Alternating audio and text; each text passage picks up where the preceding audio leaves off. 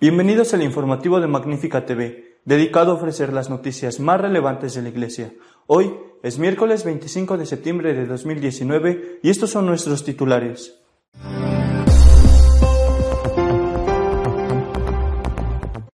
El Papa ha recibido al cardenal Marx para tratar con él sobre la crisis desatada por la Iglesia en Alemania, debido a su pretensión de legislar sobre temas de moral y dogma.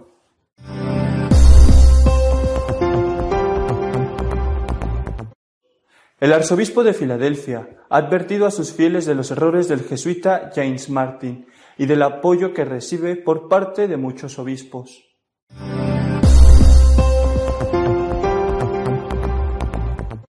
Dos estados de Australia han aprobado oficialmente la obligatoriedad de romper con el secreto de confesión en caso de pederastia.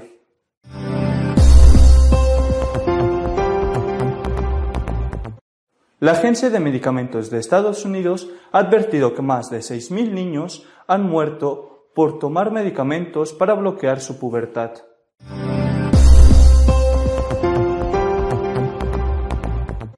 El número de abortos sigue cayendo en Estados Unidos hasta alcanzar la cifra más baja de los últimos años, que, aún así, sigue siendo muy elevada.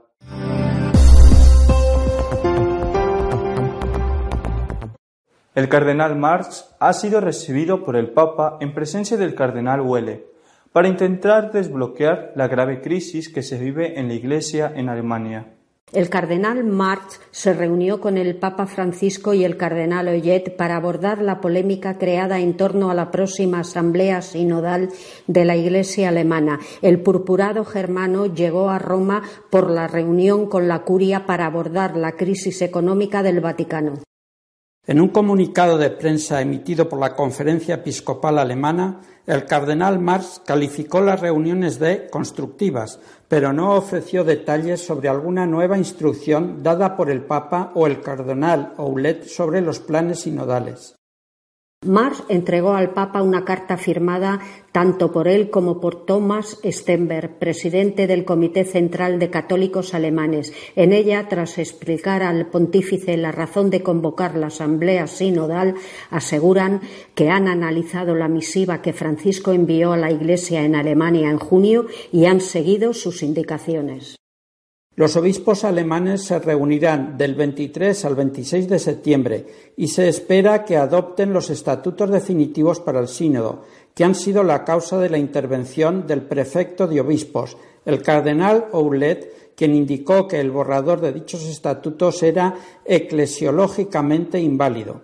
Está previsto que el sínodo alemán comience el primer día de Adviento de 2019. Además de esta reunión, el cardenal Marx se reunió con todos los jefes de dicasterio del Vaticano para tratar con ellos la reducción de gastos debido a que el déficit del año pasado fue de 78 millones de euros.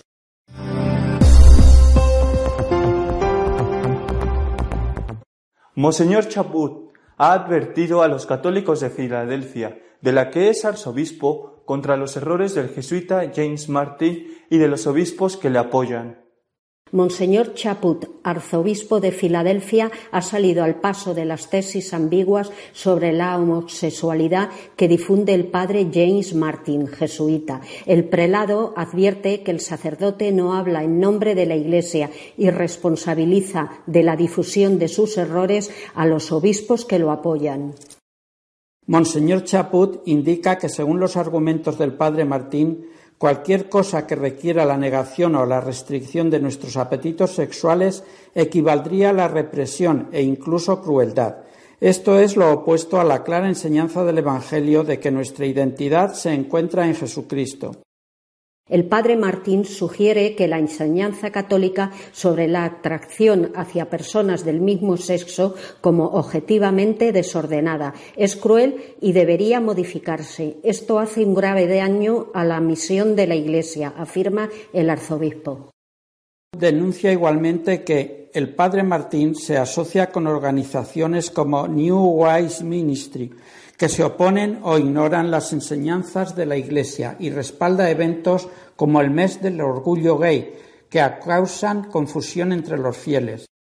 Por último, el arzobispo lanza una advertencia sobre la confusión que pueden tener los fieles al ver cómo otros pastores apoyan al padre James Martin. Estos eclesiásticos son responsables de sus palabras, como yo lo soy por las mías, como pastor de la Iglesia en Filadelfia.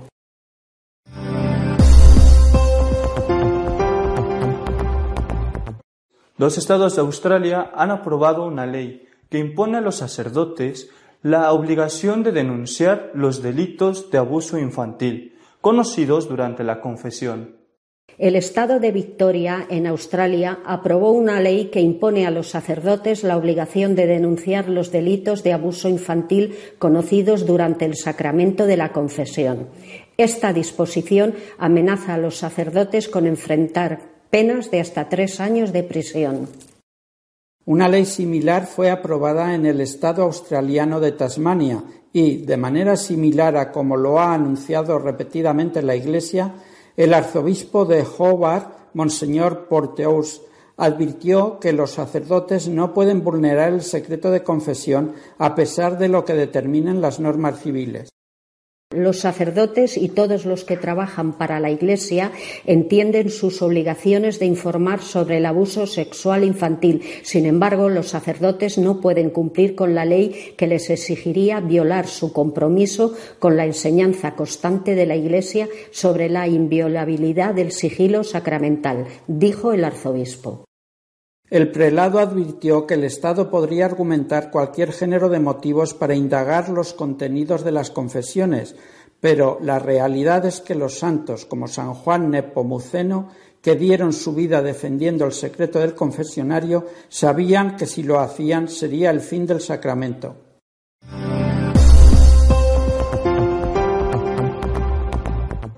Bloquear la pubertad con medicamentos es un gravísimo riesgo para la salud según ha advertido la Agencia de Alimentación y Medicinas de Estados Unidos. Miles de niños se ven víctimas de los efectos secundarios de medicamentos que bloquean la pubertad, mientras poderosos laboratorios ganan dinero a costa de esta ideología macabra. Estos niños que asisten a clínicas de género en todo el mundo reciben potentes medicamentos que bloquean la pubertad y conllevan efectos secundarios graves, incluida la muerte.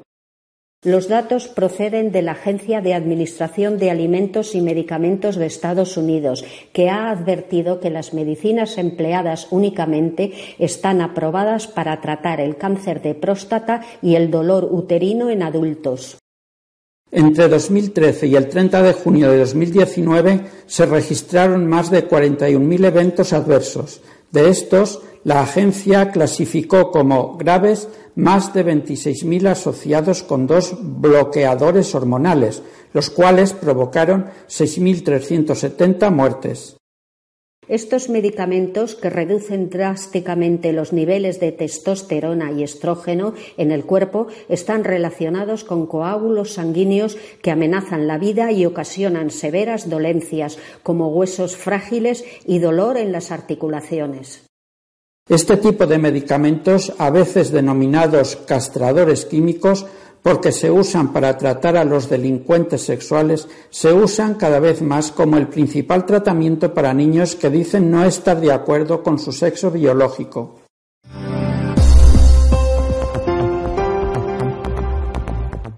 Las campañas pro vida tienen su efecto. El número de abortos en Estados Unidos ha alcanzado la tasa más baja de los últimos años. El número de abortos está cayendo en Estados Unidos a mínimos históricos desde que se legalizara en 1973. El informe presentado por el Guttmacher Institute, un potente lobby proabortista, dice que en 2017 se produjeron en ese país 862.000 abortos, cuando en 2014 la cifra ascendía a 926.000 y superaba el millón en 2011. Según los datos del informe, el aborto está disminuyendo en todo el país, tanto en los estados gobernados por republicanos y con una clara línea provida, como en aquellos que protegen el aborto, generalmente dirigidos por políticos del Partido Demócrata. En solo cinco estados aumentó la tasa de abortos entre 2011 y 2017. Las razones para la disminución del aborto no son únicamente el avance de una mayor conciencia provida, sino que existen otra serie de datos relevantes. Ahora menos mujeres se quedan embarazadas, por un lado porque hay menos en edad fértil y por otro porque hay un mayor uso de los anticonceptivos y las píldoras. Por otro lado, el Instituto Guttmacher se lamenta de que entre 2011 y 2017 se hayan promulgado casi 400 leyes estatales que dificultan, restringen o prohíben el aborto. En estos mismos años disminuyó el número de abortorios, aunque aquí sí se ven grandes diferencias entre estados.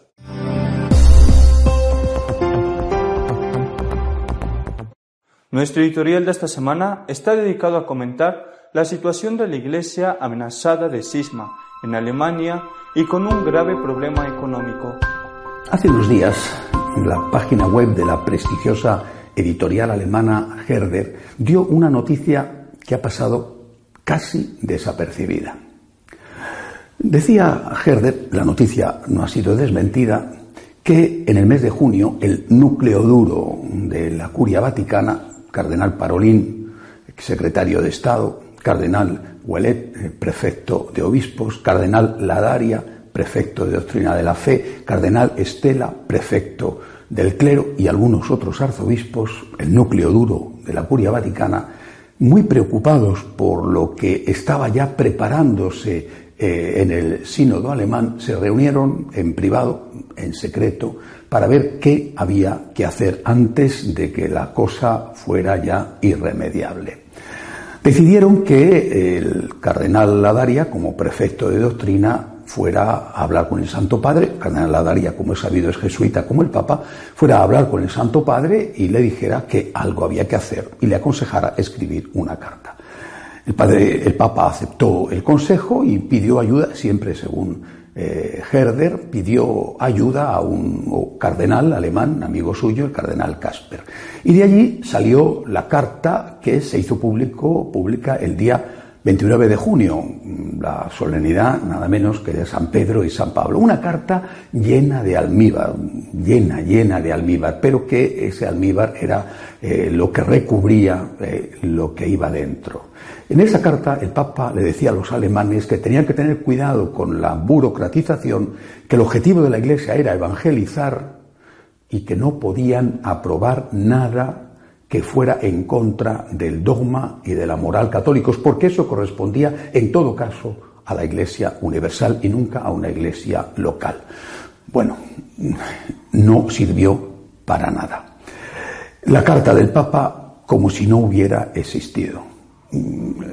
Se produjo entonces una iniciativa interna por parte del pequeñísimo grupo de obispos alemanes conservadores eh, y se presentó una moción a la conferencia episcopal para cambiar la metodología del sínodo. Bueno, la moción fue mm, derrotada por amplísima mayoría, 21 en contra, eh, 3 a favor de la moción, que se cambiara la línea prevista del sínodo y tres abstenciones es decir, los obispos alemanes, después de haber conocido la carta del Papa, después del intento de algunos poquitos obispos, de entre ellos que querían hacer caso al Papa y así, además, fue en ese sentido fue como se presentó la moción, decidieron seguir por su camino. Bueno, eh, esta iniciativa, repito, había nacido de dentro del episcopado alemán, pero obviamente contaba con las simpatías de la curia vaticana. Dicho esto, ya no quedaba otra alternativa que eh, pues lo que se produjo el día 4 de septiembre, que fue la carta del cardenal Wellet, prefecto de obispos, avalada por el que preside el Pontificio Consejo de Interpretación de, Textos Legislativos, que es la carta que ya hemos conocido, donde le decía con toda claridad y rotundidad que lo que estaban preparando no podía aceptarse. Primero porque estaban pretendiendo introducir a los laicos con, voz y con voto, no como consulta, sino deliberativos. Y segundo porque estaban en sus planes, estaban debatir y aprobar normas de dogma y de moral que competen en la Iglesia Universal. Lo mismo que les había dicho el Papa y además Huelet decía claramente que no habían hecho caso al Santo Padre. Bien, eh, la respuesta también la conocemos, la respuesta ha sido una respuesta, en primer lugar, un primer momento cortés, se dijo, bueno, es que no nos han entendido bien, es que lo nuestro no es un sínodo, sino que lo nuestro es un camino sinodal. Y se dijo que el cardenal Marx iba a acudir a Roma para, eh, para hablar con la Daria y para hablar con, con y, quitar los malentendidos. Después se supo que, que, que, Marx había escrito una carta a Ouellet que era en realidad bastante más dura que aquellas primeras palabras contemporizadoras del, portavoz de los obispos alemanes. No es un sínodo, y dijo Marx, nosotros no nos tenemos por qué atener al derecho canónico. Como no es un sínodo, sino un camino sinodal, nosotros podemos hacer lo que consideremos necesario. Bueno, así las cosas, no sé si se ha reunido Marx con, la Daria, con Ouellet, desde luego si se ha reunido no ha sido eh, publicado, pero lo que sí que se sabe es que Marx eh, está en Roma. Ayer viernes, el cardenal Marx, por encargo expreso del Papa, se reunió con todos los jefes de dicasterios del Vaticano, con todos, desde los pequeños a los grandes, con todos, con un motivo que no tiene nada que ver con el sínodo alemán. El motivo es la economía. El cardenal Marx es el que preside el Consejo Económico de Cardenales. Bueno, la situación económica del Vaticano es, es catastrófica.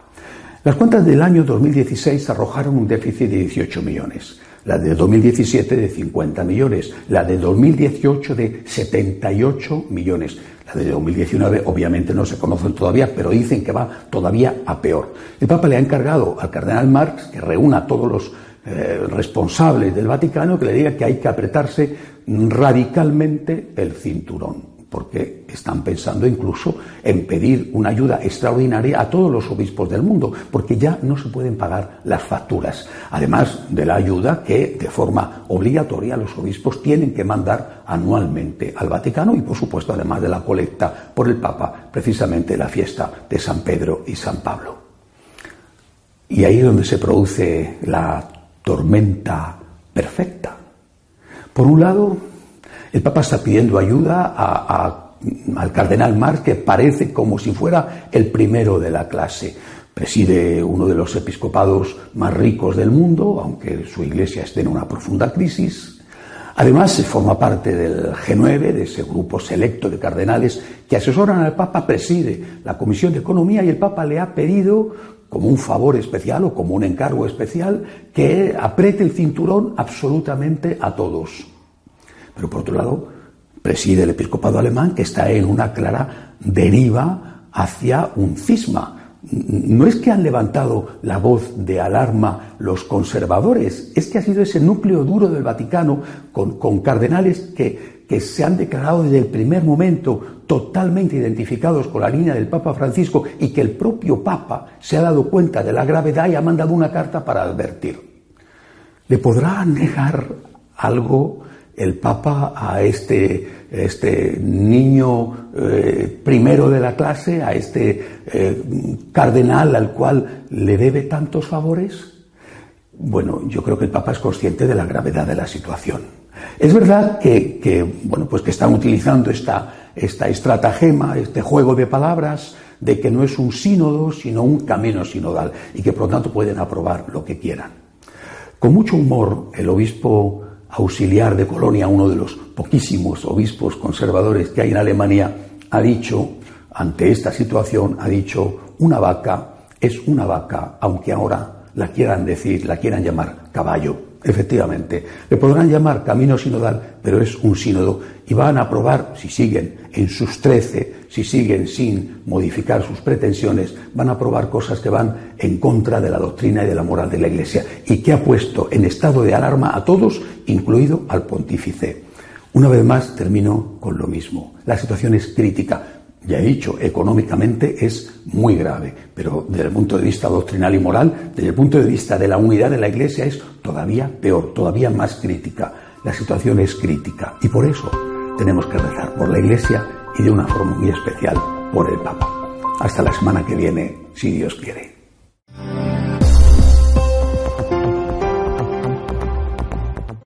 Si desea estar al tanto de lo que va sucediendo en nuestra iglesia, puede hacerlo en nuestra página web de noticias www.católicosonline.org. Hasta la semana que viene, si Dios quiere.